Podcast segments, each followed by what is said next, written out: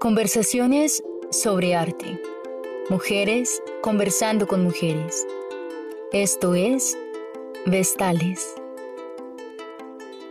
Corre, vuela libre sin fin. Hola, bienvenidos al podcast de Vestales. Mi nombre es Silvia Ramos y soy la encargada de la- del área de artes visuales y hoy voy a estar conversando con una persona muy especial. Su nombre es Laura Escobar. Laura vive y trabaja en Bogotá, escribe, dibuja, investiga, produce proyectos, enseña y cocina. Su trabajo ocurre entre las artes visuales, la escritura y un montón de intuiciones sobre la presencia, la voz, la comida y la juntanza la guía por un interés intenso y concienzudo sobre el tiempo y la manera en la que lo percibimos y nos condicionamos a esa percepción, desde lo físico hasta lo sociopolítico, mediado por la observación detallada de fenómenos naturales que son testimonios de su curso y que, en paralelo, afectan la manera en la que nos relacionamos con él y con las demás. Yo invito a Laura porque ella tiene como un interés particular y, un conocimiento particular sobre los manifiestos. Ese es un tema que me interesa mucho para conectarlo con lo que estábamos hablando en el podcast pasado y era como esta conciencia sobre las imágenes que nosotros producimos. Pero antes de entrar en todo eso, me gustaría, pues, Lau, que si me falta algo en tu presentación, como que lo comentes, y si no, pues empezamos. Hola Silvi, no, creo que la presentación estuvo bien, pues como justa, suficiente. Empecemos. Bueno, y Lau, pues, además, eh, tú eres docente, ¿no? Sí, yo soy profe. Y bueno, o sea, como para que sepan que ella tiene una autoridad sobre estos temas y como por qué la invité. Además, la, el, pues lo que yo conozco de su trabajo está más llevado hacia el ejercicio como de la escritura creativa. Y pues eso también es algo que me interesa mucho pensar acá, como que uno no solo produce imágenes, sino eso va acompañado de un proceso creativo que implica la escritura, que es algo que, digamos, acá en este proyecto como de Vestales nos interesa mucho, o sea, como no aislar la obra de todo lo demás. Listo. Entonces, pues en principio me gustaría que tú nos comentaras qué es un manifiesto. Esa específicamente es una pregunta que es un poquito complicada de, de responder, por lo menos para mí. Hay una cosa como que para mí implica el lenguaje. Quizás sea como prudente mencionar que yo soy artista, yo estudié artes y luego yo hice una maestría en escritura creativa. So, por eso como que se me ha facilitado también la, pues como ese cruce. Quizás un poquito más, como con más libertad quizá en- entre las imágenes y el lenguaje, y el lenguaje ha estado siempre como pulsando ahí en sus ficcionalidades al frente mío y al frente también de las imágenes. Y acercarse a un manifiesto es también acercarse a una serie como de declaraciones, que no tiene que ser una serie de declaraciones, sino puede ser una única declaración. Un manifiesto formalmente es una forma de texto, por lo general es un texto numerado que propone como unos postulados, pero los propone de unas maneras en la escritura muy, muy específicas. Entonces no es una propuesta ensayística, ni suele ser una propuesta teórica, sino es una declaración con seguridad. En muchas ocasiones, o lo que se entiende por lo general es que la- el manifiesto es violento, si se quiere usar esa palabra, agresivo, ¿no? Y eso implica pues que hay como una conciencia plena y una eh, confianza también, una como credibilidad plena en aquello que se está manifestando. Normalmente los manifiestos, como históricamente, se han escrito como en, pues, como en una, no sé, en grupos o colectivos. Las vanguardias escriben manifiestos, escribían manifiestos para declarar justamente su vanguardismo, como el cambio de, un cambio en una corriente de pensamiento sobre todo, y en una corriente como de comportamiento social y político y creativo y filosófico y bueno, sobre todo esto se relaciona como con, otra vez, pues como con el pensamiento y con una cosa que, que permanece en gran medida en el lenguaje. Se implica directamente como unas maneras también de aproximarse al mundo directamente. Entonces un manifiesto se presenta más o menos así. Para mí un manifiesto es más bien como una declaración que opta como por, como por la confianza y como por la seguridad de esa declaración también. Y la intención es un poco también especular a partir de la afirmación y no a partir necesariamente de la pregunta, que a veces es, pues que a veces es también tramposa, ¿no? La pregunta a veces, en vez de construir caminos, los disminuye y a veces los anula. Y la afirmación y como empezar un proceso, como un proceso creativo, sobre todo en la declaración afirmativa de algo en lo que uno cree profundamente, implica después que vendrán también preguntas. Pero empezar en la afirmación es una cosa muy poderosa y muy bella y que también implica como otro tipo de responsabilidades que la pregunta en sí no, no necesariamente pues implica. En cambio la afirmación sí es como, no sé, necesita y merece como una conciencia de, lo que uno está afirmando y de cómo uno está afirmando y pues, declarando. Sí, está, está muy interesante todo lo que estás diciendo. Y sobre todo, pues esto me hacía pensar en la segunda pregunta que, que te quería hacer. Y era como lo que tú decías al principio, como el, bueno, no me acuerdo si lo mencionaste, pero es como que el colectivo sí recoge un, como una afirmación colectiva. Pero cuando hice el ejercicio de pedirte como textos eh, eh, como referentes y todo esto, me mandaste colectivos, manifiestos hechos desde, desde lo individual pero había algo que me parecía muy bonito y era que está esta, esta intención de que esa afirmación eh, tenga un eco en otras personas, o sea, como que es un acto un poco de fe el lanzarse a hacer unas afirmaciones, pero sí es, o sea, o no sé si me estoy equivocando, pero sí existe como esa esperanza de que sea un sentir colectivo, o sea, como que el manifiesto no tendría sentido si no existe esa intención de colectivizarlo o qué piensas de eso? Pues yo creo que en general eh, las manifestaciones creativas, por lo menos en mi caso, no, no puedo hablar como por todas las manifestaciones creativas, pero en mi caso suelen tener, sobre todo últimamente, como esa intención de colectivizarse, ¿no? Y no tanto solo como en la medida en que se muestren o se hagan públicas, sino en la medida en que eso también se transforme con la presencia de otros y de otras y de otros.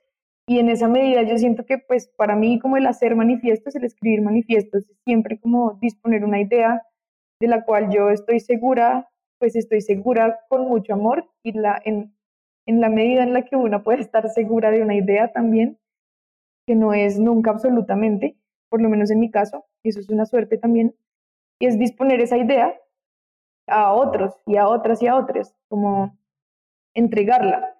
Sobre todo los últimos, o sobre todo como este último manifiesto en el que yo he estado trabajando ya un par de años, implica exactamente como o sea, la intención es muy clara, la intención se manifiesta en el manifiesto como de entregar eso a otros para que sea también armado por otros. ¿no? Y otra vez, no solamente en el consumo, sino en, el, en la transformación de la cosa como, pues de la cosa en sí misma como cuerpo, y como cosa, crea, pues como cosa creada también, o como objeto de arte o lo que sea, que eso se vea pues afectado por, por otras personas. Los manifiestos en esa medida siento que pueden ser, en principio como los primeros manifiestos con los que yo podría asegurar esto es como con los manifiestos que se escriben desde la individualidad, pero por supuesto que a sabiendas y con mucha conciencia de, de, uno cómo existe como individuo al mismo tiempo que uno es parte, una es parte de un cuerpo social, que implica no solamente a los seres humanos, sino a todos los seres pues, vivos alrededor y a los seres muertos o como que se asumen como muertos o como inertes también. Uno es parte de un bioma que pues, se está moviendo permanentemente cambiando y esa conciencia de pertenecer o como de estar inserto o como de no tener potestad, sino ser potestad de una, de una forma más grande de vida, eh, implica pues también como justamente esa conciencia de que si uno va o si uno va a producir un, una idea o a manifestar una idea o a manifestar algo, sea, pues eso merece también, bueno, no merece, pero implica que eso se va a manifestar para otras y para otros y para otros. No quiero como, como ser demasiado ambigua o como mandarme un par de sofismas al respecto como de la colectividad, sino en términos concretos. Yo siento que empezar por manifestar una idea en principio, que es como una de las funciones que revela también el lenguaje y la escritura, y es como que la idea revelada funcione para la persona que está creando o para la persona que la está enunciando o manifestando, es una primera instancia, como entenderla y verla, verla fuera de mí.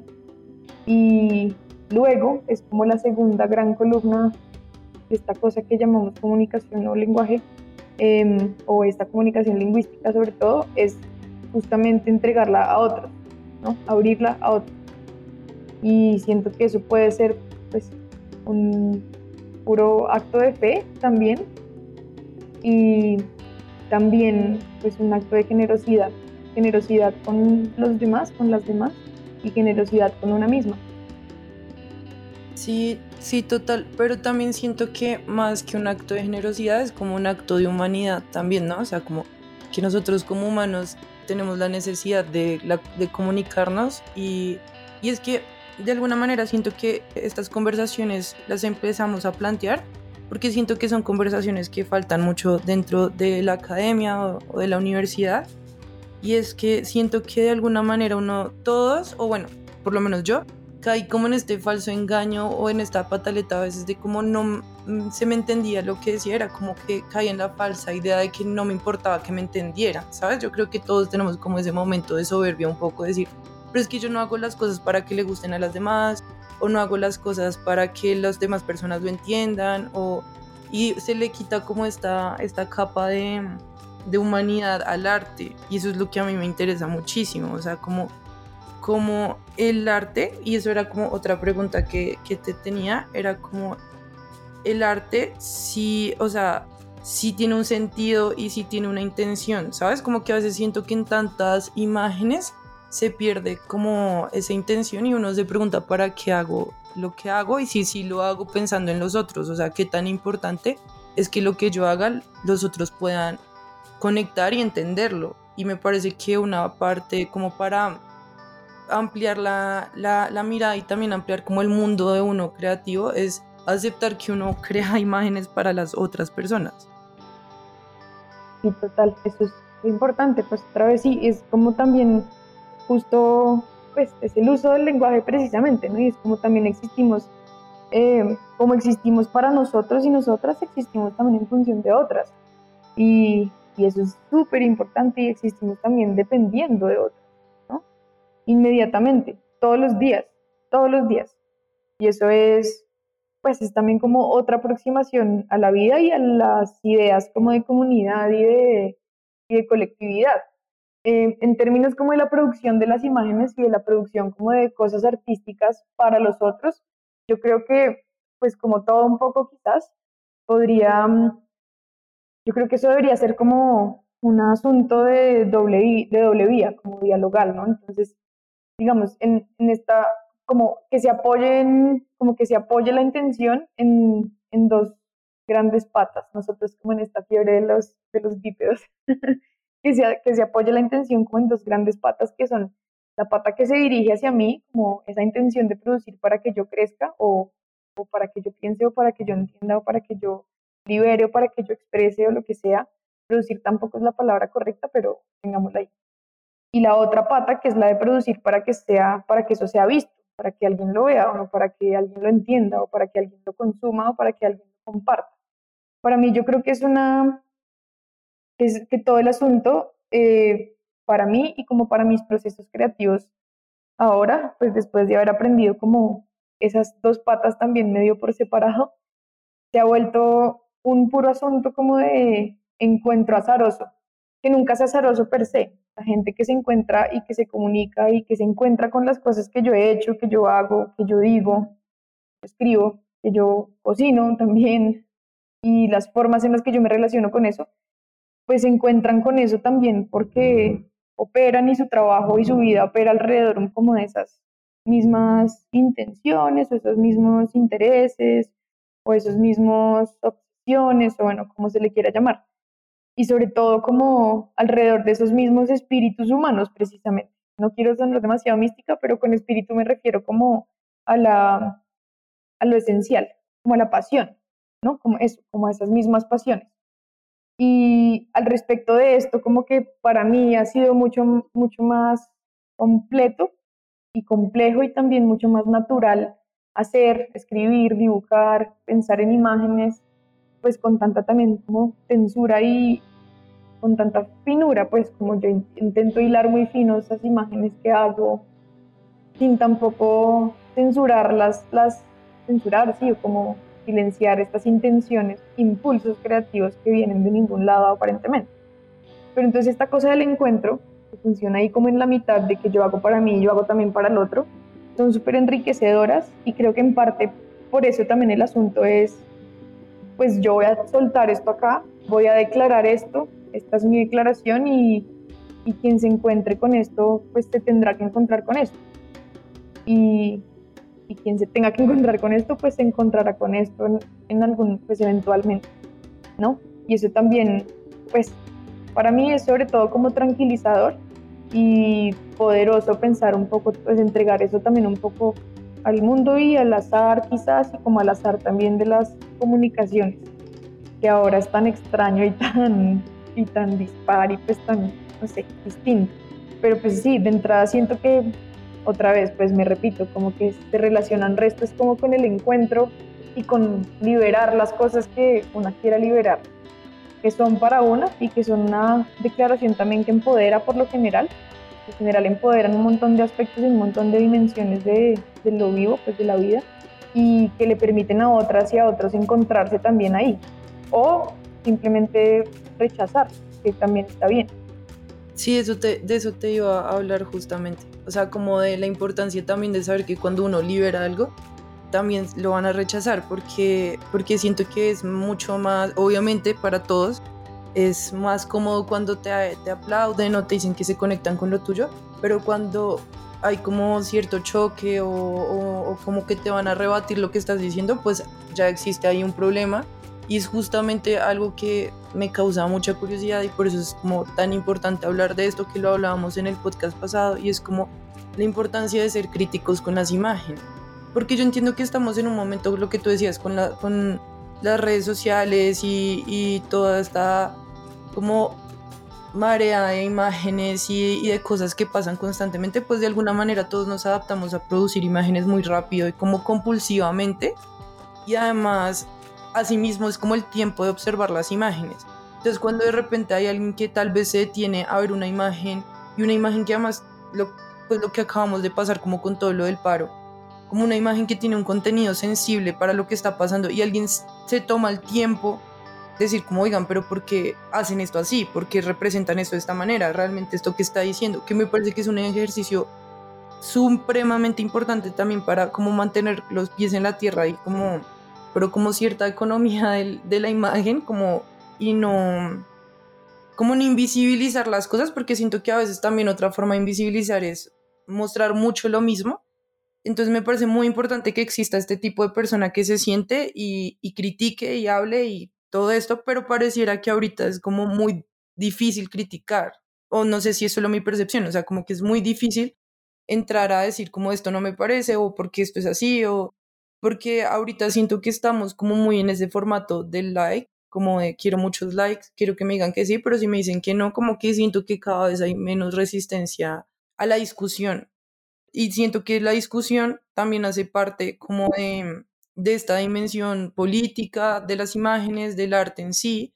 Y evidentemente yo creo que salían, yo no sé mucho sobre como todo esto del manifiesto, pero estoy segura que cuando una persona lanzaba un manifiesto estaba en la disposición de que otra persona llegara a decirle como, ¿y por qué? o no me parece, o pues como que eso también es la naturaleza del humano. Entonces, bueno, no sé qué piensas ahí como en esa preocupación que tengo pues yo también siento como que ahora, sobre todo como con toda esta cultura de la cancelación, y a pesar que eso sea, que haya entrado tanto en cuestión, además los últimos meses, sobre todo, pues eso opera de unas formas insospechadas también, ¿no? Hay un montón de maneras de cancelar y se cancela sobre todo al respecto, como alrededor del contenido, como de, unas, de un montón de cosas con las que la gente no suele estar de acuerdo, que antes yo entiendo que, que se relacionaban como con la incorrección política y también como con unas ofensas ahí vitales, pero, pero siento que ahora como esa susceptibilidad a la crítica y como a la, a la pregunta es muy, pues es muy fregada. Yo siento que es fundamental, pues porque esa susceptibilidad lo que hace es como anular la conversación. Y pues cuál es el punto de hacer cosas si no se puede hablar de eso, ¿no? Que es lo que yo siento que tú preguntabas también al inicio de la conversa y es, no me importa si no se entiende, no me importa si no está de acuerdo, no me importa si nada, pero pues no, pues no acepto que no me diga nada porque esto es mío y no me importa. Y eso es muy fácil en principio, pero pues en lo profundo también siento que como que pues procuran una soledad muy profunda y muy arrebatadora del sentido creativo también, como esta posibilidad del acto creativo, si se quiere. No quiero ser tampoco muy, pues no quiero ponerlo como en una cosa ahí medio sublime tampoco, pero, pero lo que, pues, el acto creativo merece y necesita nutrición, ¿no? Necesita como distintos canales de nutrición y gran parte como del asunto también es como que manifiestan cosas para ponerlas en cuestión, ¿no? Y si no es así, pues hay una, hay una falta de perspectiva también sobre todo, y no solo como de perspectiva respecto a el, el mundo, sino también respecto al rol que una asume o que una tiene, per no necesariamente asumido, pero pues ojalá asumido en una sociedad, en una comunidad, en un colectivo, en un cuerpo social, en, con más gente y uno, no está sola. Eh, y uno también, pues todo lo que uno haga repercute como en, en, cosas alrededor. Eso es natural y es pura, eso sí es pura, pues leyes de la física, ¿no? Pues yo siento que es fundamental que la conversación exista de una u, o de otra manera. Y siento que es fundamental como que se eduquen, que una misma se eduque y que una en la posibilidad eduque a sus amigas y a sus amigos, sobre todo como también en el amor de la crítica, en el, en el dar también, ¿no? Porque hay formas también de dar crítica y hay formas de cuestionar. Creo por lo menos como en el arte, eh, durante por lo menos los primeros, la primera década de los 20, los 2000, eh, las y bueno, seguramente eso es herencia también como de las formas de arte y como de las vanguardias artísticas en Colombia a finales de los 90, a finales del siglo XX, perdón, las formas de crítica eran pues, crueles, ¿no? Había una crueldad necesaria que lo que hacía era como afirmar la autoridad de quien criticaba. Y eso pues es pues eso no es tan chévere al final, pues ¿para qué, no? Porque a veces también hay quien critica sin, sin la intención de escuchar de regreso, sino simplemente para, pues, desautorizar, o eso también es ridículo, como para y no sé, quitarle poder si se quiere o como desempoderizar una idea o una imagen o una frase o un poema o una, un sentimiento, una emoción, ¿no? Tantas maneras. Y pues también siento que eso es de cuidado, yo creo que uno tiene que ubicarse y, y tratar como como de seguir un proceso como de auto, como se llama, aprendizaje casi que, pues casi que solo o sola alrededor de lo que implica, primero, acercarse a algo y cuestionarlo abiertamente, y segundo, permitir que algo alguien se acerque y le cuestione a uno directamente, ¿no? Creo que en esa, otra vez, como en esa doble vía, se resuelve un poco el asunto, como si yo estoy dispuesta a recibir crítica, perdón, si yo estoy dispuesta a dar crítica para después recibir respuesta y que haya una conversación de hecho, pues voy seguramente a estar dispuesta también a que se me a que se me dé crítica y yo poder responder, o ni siquiera responder, sino pues conversar y preguntarme también alrededor de esas preguntas de los otros sobre lo que yo hago, que ya sí es también generosidad. Sí, total. Eso, eso era lo que te iba a decir, es, esa es la palabra conversación. Yo siento que ahí es donde realmente se dan las cosas, ¿no? O sea, como donde realmente uno puede llegar a, a puntos interesantes y como...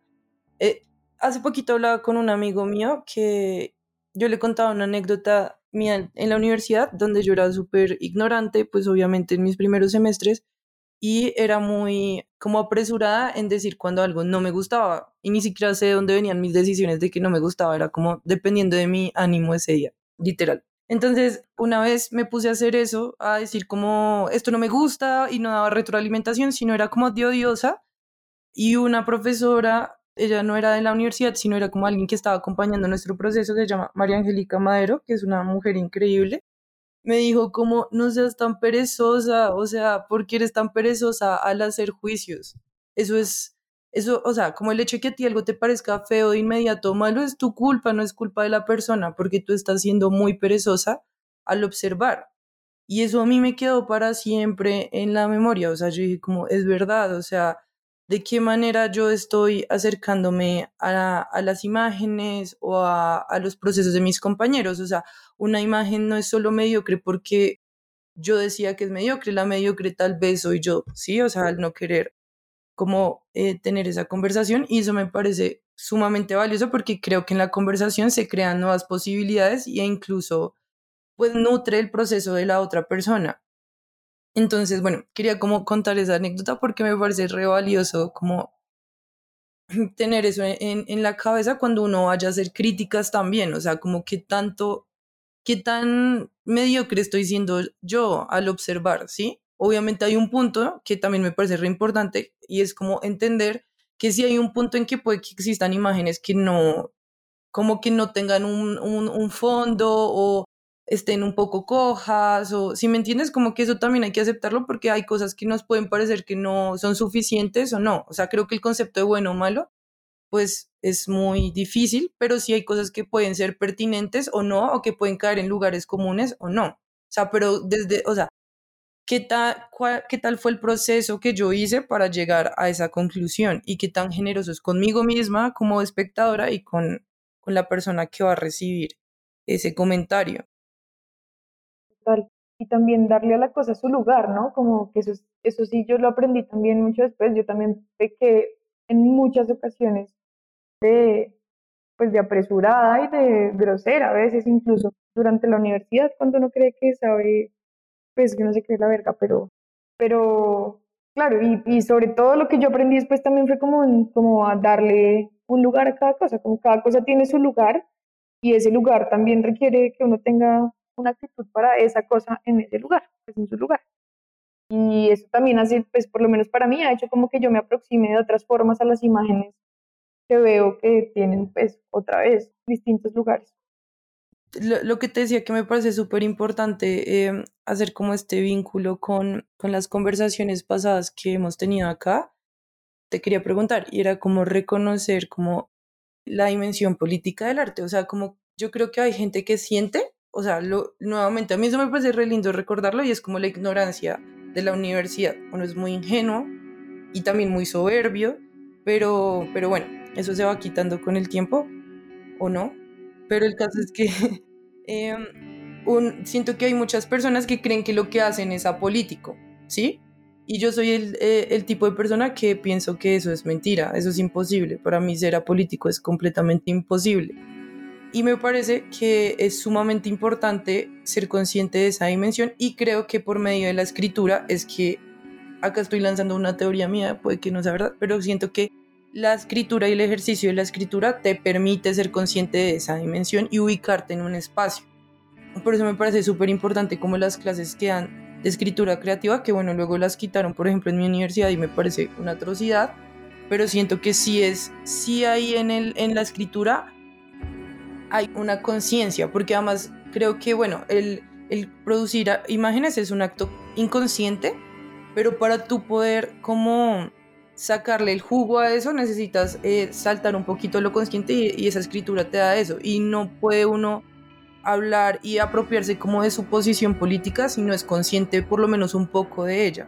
Entonces pues también quería saber qué piensas ahí sobre eso, o sea, como sobre esa importancia de la escritura que acompaña como el arte hay una como distancia que yo siento y como con la cual también yo estoy medio obsesionada desde hace tiempo, desde que estaba en el pregrado y pues por eso resulté también estudiando escritura y como estudiando cosas alrededor del lenguaje y es una autoridad inminente también del lenguaje sobre las imágenes, como sobre el pensamiento visual o sobre los pensamientos que no son necesariamente racionales. ¿no? Lo que ha pasado con el lenguaje es que pues ha organizado el mundo entendemos el mundo como lo entendemos porque somos animales de lenguaje. Y eso también se relaciona mucho con que seamos eh, animales de comunidad, como pues que andemos, que estemos siempre en manada y que no podamos existir sin manada. En esa medida, pues natural, pues es como natural que el lenguaje y que la escritura y como esa aproximación o como esos desarrollos creativos incluso o, o esos análisis o como esas formas de la escritura sean pues aterricen unos pensamientos o unas cosas abstractas, ¿no? Sin embargo, el lenguaje pues es también abstracto. Lo que pasa es que es menos abstracto que el pensamiento, pero no por eso tiene más poder, ¿no? Como las ideas no tienen más poder en sí mismas porque han pasado por la escritura necesariamente, pero sí tienen más poder eh, cuando pasan por la escritura porque se vuelven, se vuelven colectivas, ¿no? Salen de uno. Entonces aterrizan en una medida, se materializan en una medida. Y pues, claro, cuando se materializan, por supuesto que uno accede a ellas de otras maneras desde la razón, a pesar de que sean ideas o sentimientos o que sean como abstractas también o que sean incluso pues como desde la inconsciencia, uno o una, perdón, cuando, cuando se aproxima o cuando las materializan la escritura o a través de la escritura, en principio, pues también las racionaliza, se vuelven también parte de la razón y lo más importante es que uno empiece a tener perspectiva, que uno se vuelve distante de esos pensamientos, que esos pensamientos han salido. Sin embargo, también yo siento que el, que el lenguaje y que la escritura son o pueden entenderse como o pueden asumirse como otras maneras de aproximarse a las imágenes y a unas imágenes determinadas como a unos impulsos a unas intuiciones determinadas que por lo menos nuestra educación visual en Occidente, por lo menos, o en Colombia, no sé bien, no, no permite.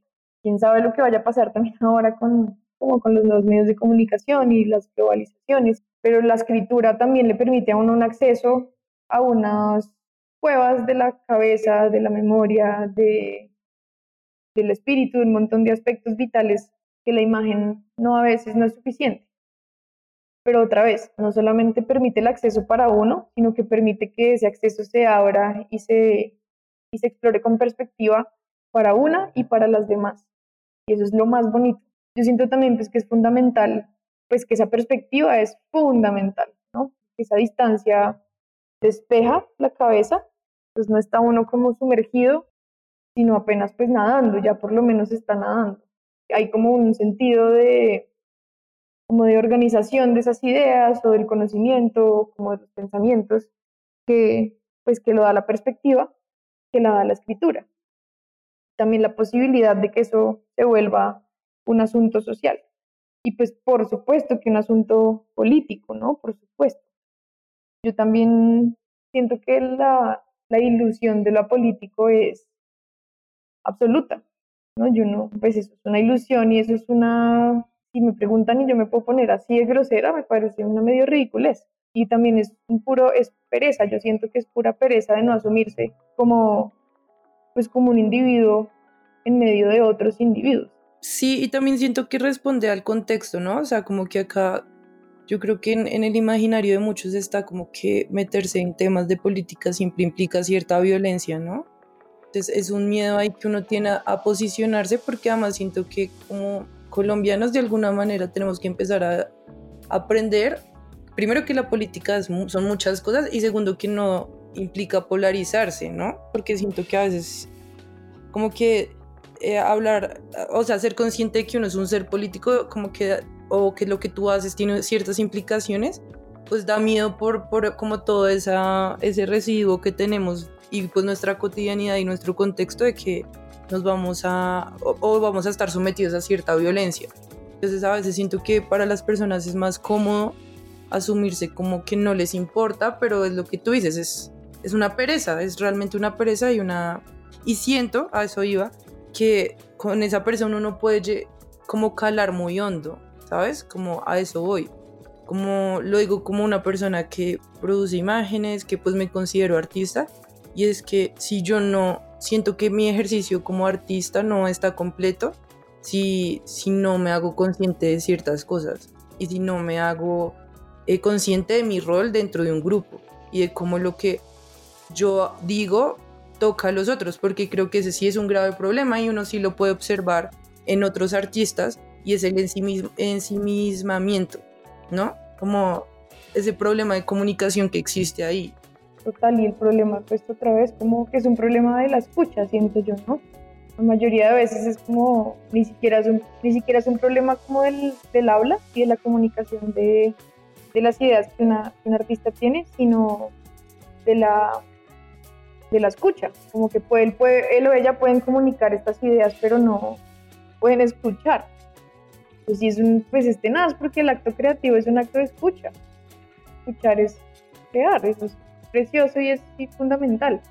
Ahora hay una, una, cosa ahí como, pues, como bien diferente, em, que yo siento que puede ser a lo que la gente le teme y es como a lo que algunas artistas y algunos artistas eh, temen y es el hecho como de que el arte esté politizado, que es distinto, ¿no? Que es distinto a ser político.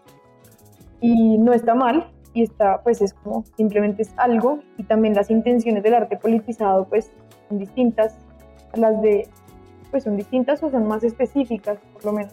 En esa medida, pues siento que es importante como marcar esa diferencia. Total, sí. Sí, sí, sí. De hecho, esta era también una, una de las preguntas que siempre tengo porque también yo soy como partidaria como de hablar desde uno mismo, o sea, como desde la voz de uno y no tomarse voces ajenas, que tal vez siento que eso es lo que pasa un poco y el como el rechazo que hay como al arte politizado y es como que uno a veces siente o tiene la idea de que hay personas que se toman esas voces y, y actúan un poco como salvadores, ¿sabes? Entonces siento que también eh, existe ese rechazo. Siento que, que ese, ese tema de, del arte politizado es, bueno, mucho más amplio. Y, y bueno, quería hacer como ese apunte, como, como ese, ese miedo que yo creo que muchos pueden sentir de estar eh, robándose voces que no les pertenecen o y en ese proceso como silenciarlas. Sí, y eso creo que también en parte eso responde algo de la pregunta que hiciste al inicio sobre el hecho como de escribir manifiestos desde lo colectivo también o desde lo individual. Y es justo también como es, yo siento que el escribir manifiestos desde, desde la singularidad, como desde el individuo, implica, por lo menos para mí, como que eso se abra a, a quien elija ser parte del manifiesto. Entonces no es un manifiesto cerrado que solamente le pertenece a Laura y solamente es la cabeza de Laura, sino, sino que simplemente es una plataforma de encuentro y, y pues no como un coro de voces que, que, no se traducen de la misma forma en la que yo traduzco la mía, que conozco y por la que soy responsable. Sí, total. Eso, eso me parece bien interesante. Bueno, ya entrando como en, lo otro que quería hacer contigo, Lau, es como porque tú has escrito manifiestos o bueno, estás empezando a escribir. No sé si ya sea algo terminado, ¿no? Creo que no, creo que me dijiste que no. Pero, pero me gustaría mucho como traer ya lo que tú has hecho. Entonces, no sé si te gustaría como hablar un poquito sobre este manifiesto en el que has estado trabajando y leer como unos pequeños fragmentos que sientas que resumen como la intención del, del manifiesto.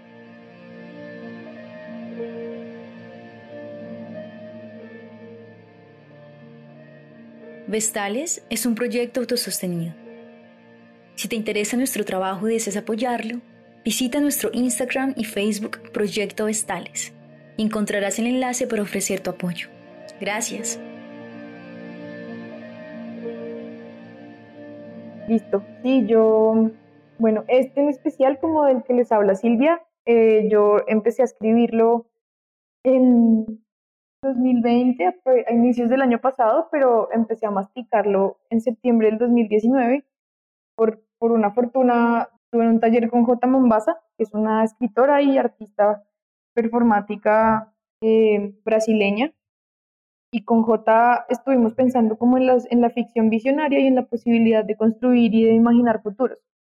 un momento de la discusión en que, que se concentró un poco como en el, en el pesimismo y en el optimismo, como en cómo deberíamos aproximarnos a un mundo catastrófico, si desde el pesimismo o desde el optimismo. Y esto se relaciona mucho como con una frase o como una idea de una de Donna Haraway, que es una filósofa, eh, escritora de ficción también, visionaria. Es una señora increíble en este libro de Seguir con el problema. Ella, hay un momento en el que dice si, habrá la posibilidad de existir entre el desespero y la, y la esperanza. Esto yo lo descubrí pues después, como que lo leí después de que empecé a pensar en esto, pero entonces en ese momento de pensar entre el pesimismo y el optimismo, yo di como con otro, pues fue como casi que se me salió. ahí en la discusión y yo pues de repente no se trata de ninguna de las dos, sino como de una esperanza también que no es necesariamente optimista, sino que conoce su contexto del desastre, ¿no? Como su contexto que está en caos y su contexto de la catástrofe.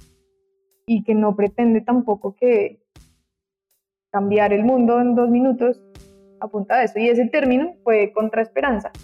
Ese término es extraño, pues es un término bíblico que existe o que aparece en la Biblia. Y esto yo sé que es raro, pero pues es un término muy, muy bello. Y no se entiende muy bien, en la Biblia nunca se explica qué es esa vaina, ni cómo existe, ni qué significa. Entonces yo me, me, lo robé, lo agarré y empecé como a pensar en ese término como una especie de, de nuevas maneras de esperar eh, y como de, sentir esperanza, pero de hacer también y que se concentra en un resto en el cuerpo. Entonces, este manifiesto se llama, pues tiene tres partes, es sobre la taxonomía, es la primera, la segunda es sobre neutralidad y la tercera es sobre la presencia pues más o menos le resumo, sobre taxonomía es un poco como eh, la pregunta por, por el conocimiento occidental y por cómo a través del lenguaje hemos organizado el mundo teniendo por seguro eh, dentro nuestro que tenemos poder sobre el mundo que estamos organizando y por eso podemos nombrarlo. Entonces es una pregunta ahí sobre el plano cartesiano sobre todo y como sobre el conocimiento enciclopédico. La segunda parte se llama sobre neutralidad, que es justamente como sobre el ejercicio o del optimismo o del pesimismo desde el pensamiento únicamente. Em, y eso abre como la posibilidad de una cosa que existe y que se llama pesimismo activo. Y el último punto de este núcleo eh, dice así, el pesimismo activo, a sabiendas de la derrota, denomina la posibilidad de transformar el contexto que habitamos, tan camuflado en la distopía que imaginar realidades alternas parece un ejercicio cotidiano y por ello obvio. El cuarto, el pesimismo activo, entonces, moviliza el pensamiento, le permite ficcionar la realidad para concebir otra y sacude todo el córtex del conocimiento cartesiano basado en la razón y la memoria. Lo desestabiliza. Y el tercer núcleo, que es sobre la presencia, es justo como la introducción de este nuevo término que yo espero que sirva como de plataforma, por lo menos para nombrar una intención como una intención o como una forma de existir en el mundo, pues en este mundo o en estos tiempos del fin. Este sí, pues voy a leerlo completo. Sobre la presencia. Necesitamos entonces un nuevo término que pudiese nombrar para nosotras la posibilidad de ejecutar las realidades imaginarias. Pensamos, ¿qué hace el cuerpo mientras nuestra mente especula y experimenta el pesimismo activo? Nuestro cuerpo está esperando. Al contrario de las formas usuales del pesimismo, el optimismo le permite al cuerpo actuar, incluso antes de reconocer el desastre, pero le impide reflexionar sobre su contexto. ¿Qué pasa entonces con la esperanza? Esta es una pregunta sobre reacciones físicas, sobre nuestros cuerpos a través del tiempo, y así es también el término, que es contraesperanza. 1. La contraesperanza se encuentra en el medio entre la reflexión, la imaginación y la acción. 2. La contraesperanza es un estado del cuerpo del que depende el pensamiento. El cuerpo actúa mientras el pensamiento se forma. 3. El pensamiento y el cuerpo permanecen en una activación paralela que le corresponde al tiempo presente. 4. Contraesperanza no es otra cosa sino la espera activa opuesta al cuerpo que espera por Godot, callado y quieto, que invierte toda su energía en el doloroso acto de esperar. 5. Como término, se refiere necesariamente al movimiento. 6. La contraesperanza requiere que el pensamiento encarne, que las ideas y el conocimiento abstracto se manifiesten en nuestros cuerpos. 6.5. O requiere que se hagan a un lado y le cedan el poder creativo al cuerpo, como inicio de las manifestaciones de una nueva manera de conocer, de aproximarse al mundo y a las herramientas que tenemos alrededor. 7. Contrasperanza es la inminente apropiación del desastre, que no es otra, sino la experiencia del presente. 8. La contraesperanza se manifiesta porque implica acción en el silencio, el ruido, el gusto y el movimiento. Ahí hay una nota que me gustaría leer también, y es este poderoso cuarteto de indicadores de presencia tiene también la habilidad de escapar de los modos cartesianos del aprendizaje. Cada uno de sus potentes y sutiles presencias en las comunidades que son libres de poder, la mayoría subordinados a formas camufladas de esclavitud y de precarización en los modelos neoliberales de producción. 9. Contraesperanza propone acercarse a la construcción de una red de pensamiento, pero sobre todo de trabajo y aprendizaje colaborativo. 10. La contraesperanza se manifiesta en un cuerpo, pero resulta más provechoso evocarla en colectividad. 11.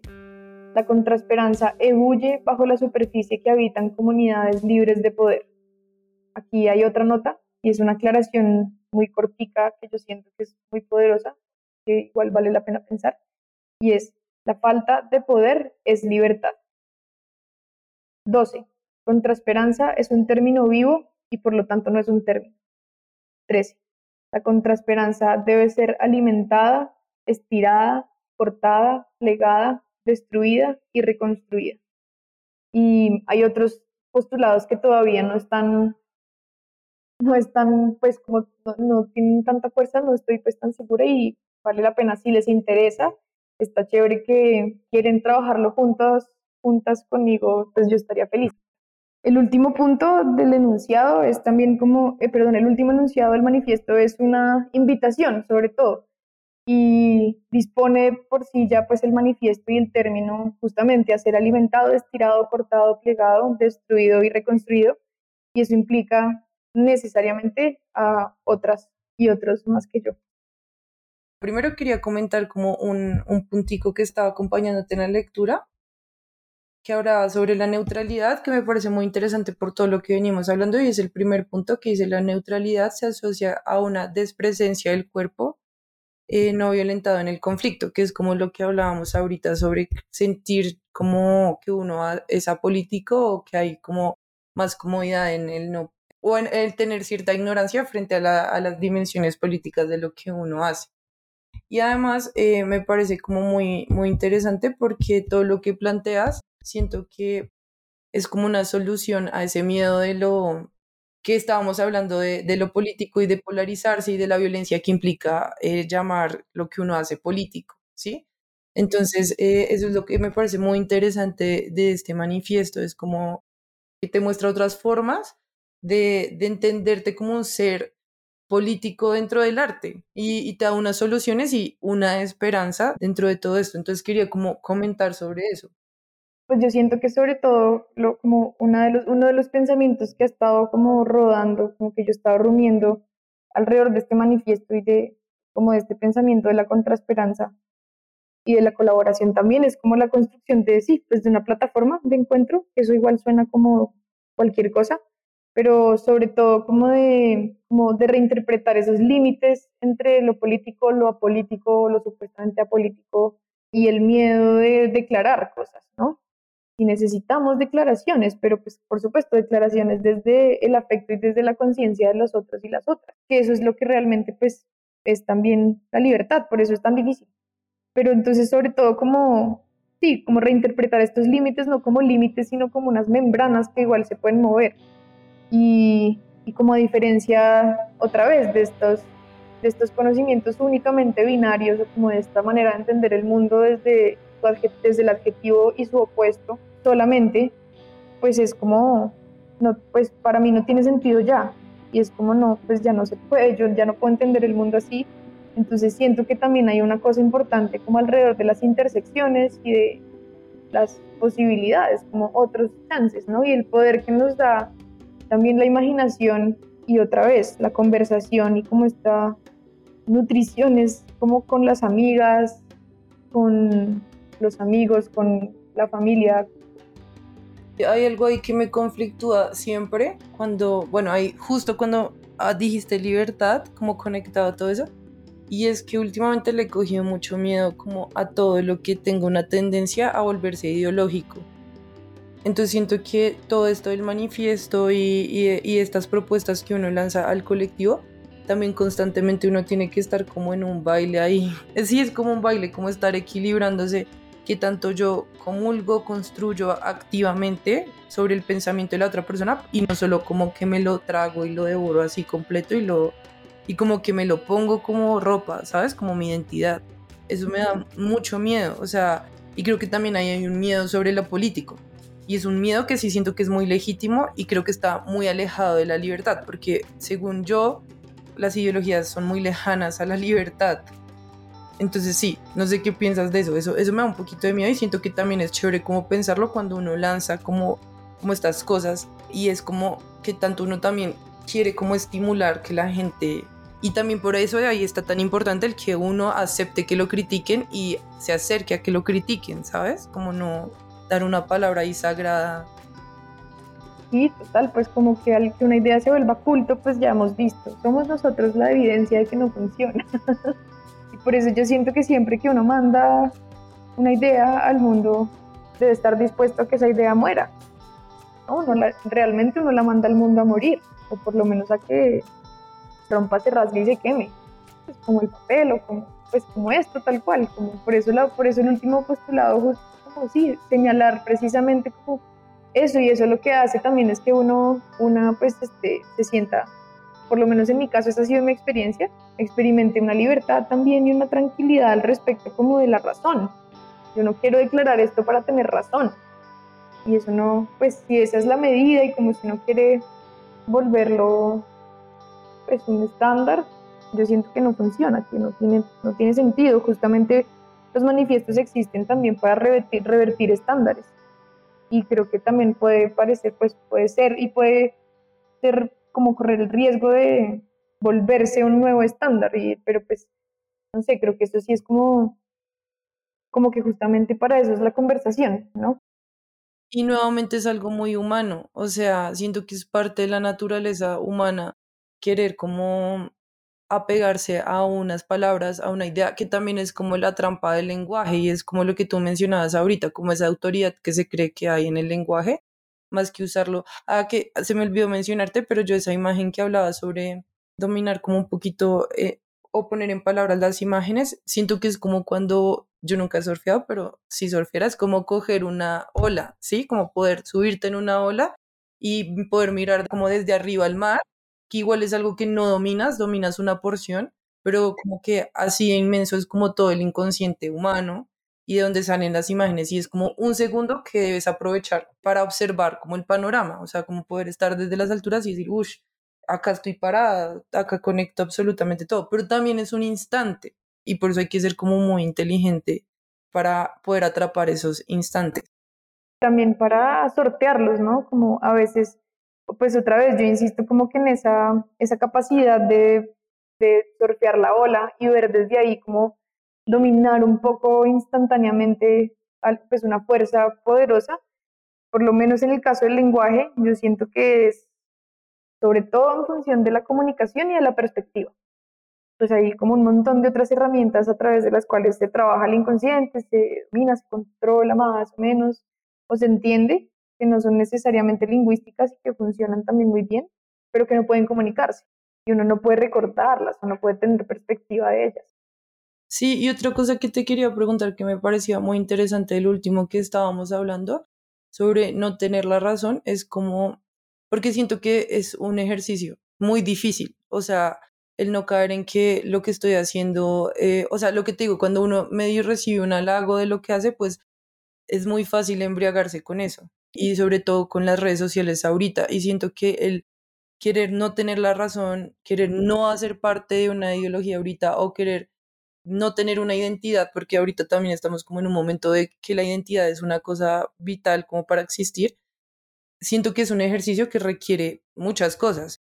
Y es algo que, digamos, siento que, por ejemplo, mi, lo que yo hago es tener este proyecto, o sea, hablar con otras personas, ver los procesos de otras personas para sacarme a mí de mi cabeza de que yo estoy haciendo algo increíble, la, a pesar de que pues, uno reconoce que hace cosas buenas o lo que sea, pero es como no creer que mi voz es la única y es la verdad absoluta sobre la experiencia, por lo menos digamos, de las mujeres.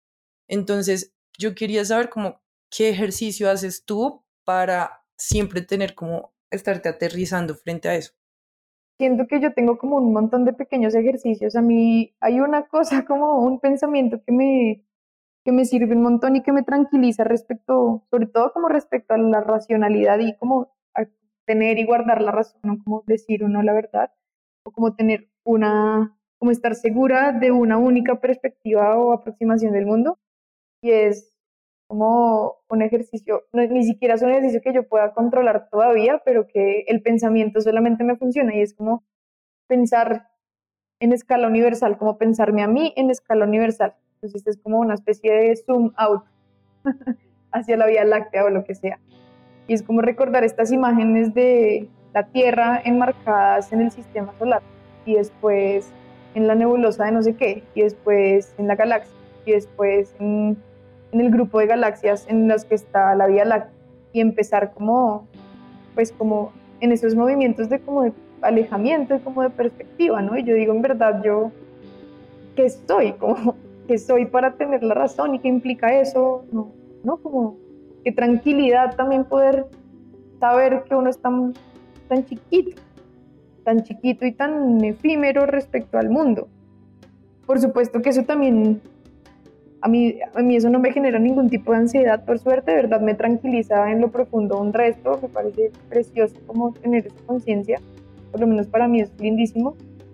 Y, y, del otro lado está también como el bueno, pero al mismo tiempo la inmediatez me dice que pues está cagado y que yo sí, que sí requiero, yo requiero para mí misma pues asumir una responsabilidad, como tener un rol y ser responsable de ese rol. Y en ese baile, o en ese ir y venir, es un baile, no es otra cosa. Se va encontrando uno como con, con lo que mejor le funciona. Pero sí, como si me preguntas como por un ejercicio concreto, es ese ejercicio como de imaginarme como esta perspectiva universal por un lado y por el otro lado pues la conversación como no es no es fácil para nada y yo siento que uno, uno va aprendiendo para mí no era nada fácil antes hablar de mis ideas ni de mis ni de mis imágenes, ni de nada. Y poco a poco me he encontrado también como con unos espacios muy amorosos, de mucho cuidado y como de mucha atención, como de mucha justicia también. Pues, esta palabra rara, pero creo que es la palabra precisa. Como de mucha justicia con, con las imágenes y con las, y con las cosas que se comparten en el espacio, ¿no? Por ejemplo, esto, como es, es como se le está dando justicia a algo que hacemos y que pensamos y a la vez sabemos que lo estamos entregando y recibiendo desde un lugar de cuidado, es fundamental. Sí, total. No, y, y, de hecho lo que te digo, o sea, yo creo que, y eso lo comparto con mis compañeras de Vestales, y es que creamos como un espacio basado en lo que nos hubiera gustado tener, ¿sabes? Como, o sea, como que a veces uno se queja mucho de no hay este espacio, no existe esto, pero entonces uno dice, bueno, si no existe, hagámoslo y siento, porque yo tengo esa, esa misma sensación que tú, como que a mí me costaba muchísimo hablar sobre mis ideas porque sentía que no eran pertinentes. Incluso ahorita todavía me pasa que, bueno, estoy diciendo un montón de bobadas, pero siento que también es porque de alguna manera, y ahí sí voy a entrar como también en la intención de, todo el proyecto, de alguna manera, pues cuando en la memoria de nosotras lo que hay son puras voces de hombres, ¿no? O sea, como en la teoría, en el arte, en en cómo se ha construido el mundo, pues está como esa, ese imaginario, esa voz masculina. Entonces es muy difícil a veces, yo creo que tomarse en serio como la, la, voz, la voz de una, como mujer, y más como en estos, en estos medios que son como tan hostiles frente a eso, o por lo menos ese es mi sentir, ¿sí? Y es como un sentir que comparto con mis compañeras y por eso también creamos como unos espacios de conversaciones entre mujeres para también en el ejercicio de estar hablando, entender que nuestra perspectiva es muy importante dentro de lo humano, que también lo decíamos en el podcast pasado, y es como lo que nosotras como mujeres tenemos que decir no es pertinente solo para las mujeres, sino para los hombres, porque somos la mitad de la humanidad y lo humano está incompleto sin nuestras voces. Entonces, siento que se construyen unas perspectivas muy diferentes al estar eh, fuera de, ¿sabes? Como que yo puedo pensar todas estas cosas de no querer tener la razón o de estarme cuestionando constantemente porque yo crecí y me eduqué estando lejana a, la figura del genio, ¿sabes? Como que no tengo esa idea de voy a ser un genio del arte y al crecer lejos de eso puedo decir, es que eso no me interesa, hay otras formas de entender el arte, hay otras perspectivas.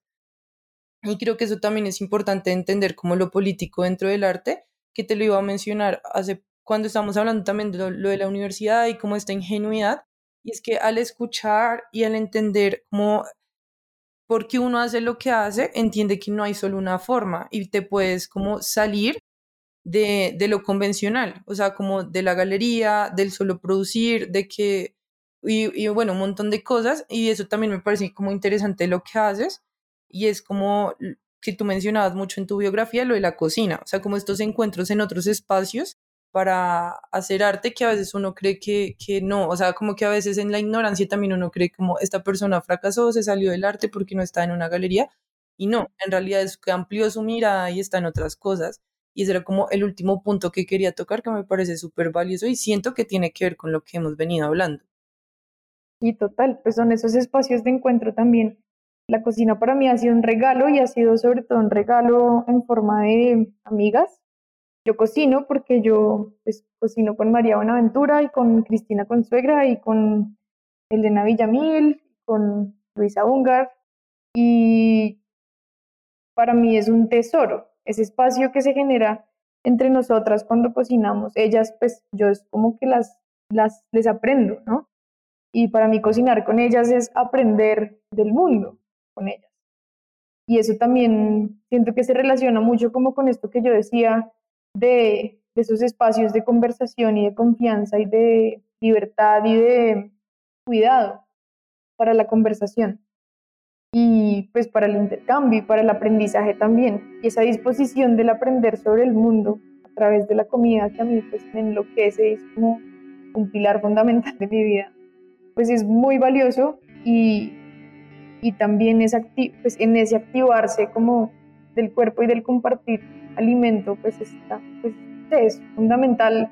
Para mí es, un, es todavía un poco un misterio, pero se relaciona mucho, mucho, mucho con, con mis amigas y pues artistas a quienes admiro y a quienes les aprendo permanentemente, ¿no? Y por eso pues yo estoy involucrada ahora como con procesos de cocina desde el arte, con, con ellas y eso me parece todavía más poderoso, ¿no? Como para mí por lo menos es como todavía más importante que eso, que yo haya llegado a eso a través de ellas y con ellas y no que haya sido sin pues como que también es poderoso, una manifestación de un interés profundo, sino que yo, para mí ha sido un regalo. Yo no sé, me siento como muy afortunada compartir con ellas cocina y eso implica también pues compartir la vida, compartir los conocimientos y como estar en verdad como en permanecer como en un estado de y pues de apertura y de disponibilidad del espíritu y de las ideas. Y alrededor de, de esa idea como de eso que ha pasado para mí hacia la cocina, es desde ahí, desde donde yo también pues me aproximo a la cocina para otros y otras, ¿no? Incluso con ellas, incluso cocinando con ellas. Muy lindo también como que yo no pueda, por lo menos por ahora, no sé si eso pasa después, yo no puedo hablar como de mi práctica de la cocina o como de la Laura cocinera sin hablar de ellas, como yo soy cocinera con ellas. Y eso es, para mí es como súper valioso y súper importante y súper, yo lo atesoro. Sí, es muy bello en realidad. Y bueno, quería saber qué piensas, si, si crees que tiene sentido esto que te mencionaba ahorita, como esta sensación que tengo de al uno como forzosamente no estar incluido, o sea, como el haber renunciado forzosamente como a la idea y a la expectativa de ser un genio en masculino o un gran intelectual, como que si nos permite, o sea, siento que es como lo que pasa un poco con las brujas, que como al estar aisladas como de todas esas conversaciones, pues, y es, tiene que ver con la cocina, con lo que estás diciendo, como que uno se reúne y entre mujeres crea otras posibilidades y otras saberes. Entonces quería saber como si sientes que eh, ahí sí hay un punto valioso, o sea, como, como en esa grietica y que nos dejaron, como que uno sí tiene la oportunidad de pensar el arte y las expectativas del arte del hacer creativo desde otra forma. Sí, absolutamente. Yo sí, pues como estoy convencida. De hecho, ese pedacito como del manifiesto que leí, que era bien chiquitico, es, creo que es justamente lo que estás diciendo tú. Yo considero que, voy a leerlo otra vez, dice, la falta de poder es libertad. Yo siento que Cuando hay un individuo que adquiere poder, ese, ese individuo tiene que responder a ese poder. Ese poder exige unas cosas de ese individuo. Cuando uno es falto de poder y no tiene ningún tipo como de poder al cual responder, entonces puede o construir su propio poder al cual quiera responder o simplemente no responder a ninguno. Eso también implica una habilidad como en la improvisación y en la, y en la movilidad, en el movimiento. Y eso pues es vida también, ¿no? Entonces, siendo que sea como una renuncia consciente, claro que yo tengo, pues, estoy segura también que esto tiene que volverse consciente para que sea un valor, porque lo contrario pues es pues tenaz y implica también unas vainas duras en términos como sociopolíticos, pero incluso ahí cuando se es consciente de que uno es falto de poder o que uno es falta de poder, eso implica necesariamente como un gozo, ¿no? Una libertad, un gozo en la libertad de la falta de poder que me parece como importante y que pues es como clave, por lo menos para la contraesperanza, ¿no? Como la contraesperanza que que está hirviendo debajo de esas superficies que habitan estas comunidades que son faltas de poder o libres. Sí, no, y que, y que tiene que ver también con lo que te decía de crear espacios, porque igual el poder hay que alimentarlo, ¿no? Y uno decide si alimenta, pues uno hasta donde puede decide si alimenta eso. O sea, digamos, por lo menos dentro del arte como esas autoridades, ¿sabes? Como que sí necesitas que tú creas en ellas para que se, se alimenten y se refuercen. Y, y, esto ha venido cambiando. O sea, una, una muestra en serio es como lo que pasa con redes sociales ahorita. Y eso también lo conversábamos el otro día con un amigo y era como, antes uno esperaba que lo contactaran y creía solo como en estos espacios. Ahorita hay un montón de plataformas de gente que está mostrando el trabajo de otros, autogestionándose. Si me entiendes, como que ese poder se va transformando y moviéndose a otros lados y uno puede ser consciente de dónde deposita esa energía y qué tanto poder le das a, a esa autoridad o a esa figura. Entonces sí me parece re importante lo que dices de que sea una decisión consciente el renunciar a algo que igual no estaba, o sea, como que no había un espacio para una ahí. A veces ni siquiera es como renunciar al, a, esa idea, sino reconocerlo, simplemente como reconocerlo como una realidad y lo que eso implica también en términos de gozo, es, es tan importante, ¿no? Como, como gozarse esa, como gozarse como la realidad, como de no, como de que no hay un lugar para mí como mujer entre los genios intelectuales. Como qué delicia, menos mal, yo no quiero ser un genio.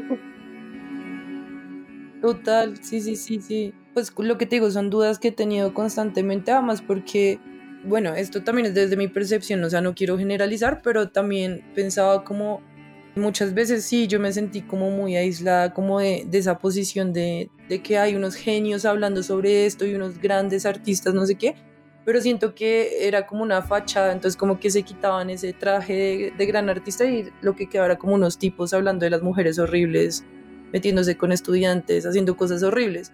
En cambio siento que, y no todos, pero digo como que esa era mi percepción, como que les duraba hasta cierto punto y sentía como un gran vacío, como emocional ahí o espiritual, sí, porque para mí el arte es compete a todas las áreas de mi vida. O sea, tiene una dimensión política, una dimensión espiritual y, bueno, un montón de cosas. Entonces como que ahí yo sentía como un gran vacío porque sentía que solo había unos lugares específicos para hablar de todo eso. Pero siento que esto que tú comentas sobre la cocina o como estos espacios es como realmente es todo en la vida. O sea, al, al uno no tener que guardar esa postura de ser súper genio en ciertas partes, te permite ser tú en todo, ¿sabes? Como todo se derrame y y, puedas mostrar eso en todo lo que haces y en tu cotidianidad y incluso trasladarse a la cocina y bueno, un montón de variantes que he visto últimamente que, que la gente hace. Pues a todo, ¿no? Como la vida también, como la posibilidad de existir en eso que uno ama y que uno es. Antes de terminar, yo quisiera leer un, uno de estos lados de otro manifiesto de que escribió Mercedes Villalba, que se llama Manifiesto Ferviente, y lo editó Valga la Cuña, Calipso Press, una edición preciosa. Este es el número 3, que se llama Levantarse en fervor. Es en momentos como este que la alegría se convierte en un asunto político. Demandamos el derecho a sobrevivir en nuestro goce, a que no nos asesinen por crecer regocijados, así que se convierte en un asunto de cuidados, mantener y alimentar esa alegría cada vez que se encuentra. No es amoral ser felices en tiempos de muerte. Tenemos el derecho a existir, a defender nuestra vida, a volver su resistencia una cuestión ética. Es clave defender nuestro regocijo y para eso puede que nos veamos obligados a confeccionar burbujas, bolsas de aire y espacios de excepción, escondites donde ir a nutrirse y descansar. Que abunden estos espacios, aunque sean temporales, que alberguen las más extrañas y creativas de las excepciones. Burbujas donde imaginar nuevas historias, escribir nuevas reglas. En tiempos como este, estamos luchando por nuestro derecho al futuro. El truco está en hacer fermentar estas burbujas, levantándose en. Wow, sí, eso de que no es amoral, amoral ser feliz en tiempos de muerte, wow. O sea, siento que es demasiado pertinente porque también es algo que hemos visto, ¿no? O sea, digamos, volviéndolo a trasladar a lo, a lo que hemos vivido recientemente con, con el paro y con todo eso, como que sí parecía que era amoral hablar de otras cosas. Y pues además los tiempos de muerte son siempre porque la muerte siempre va a estar entre nosotros. Me parece muy, muy bello, muy, muy bello. Y bueno, la, o sea, de verdad, como que siento que hemos hablado de muchas cosas, pero pues esa es la idea de una conversación. Y no sé si quieras como dar unas últimas conclusiones. No, pues, pues conclusiones no, sobre todo como invitaciones quizás. O, pues yo retracto mi, mi invitación a quienes quieran como echarle ojo, echarle mano, conversar sobre, sobre la contrasperanza y como sobre esta intuición, pues anímense, me escriben. Me imagino que Silvia deja ahí como el correo, como alguna manera de contacto. El manifiesto igual va a quedar en nuestro blog e igualmente pues en nuestras redes van a encontrar el perfil de Laura para quien quiera contactarse con ella. Eso, fantástico. Y podemos también como, sí, pues conversar alrededor de eso. Eso es como retractar la invitación y y no más, pues también como invitarles a, que pues a, a, perderle el miedo a declarar cosas desde la fe para pues reentenderlas. Bueno, muchas gracias Lau. Gracias a ti Silvi.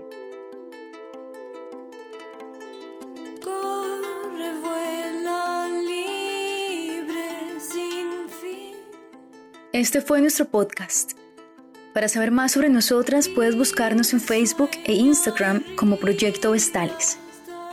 La imagen que ilustra este podcast fue creada por Silvia Ramos y la edición de sonido fue realizada por Lina Bermúdez.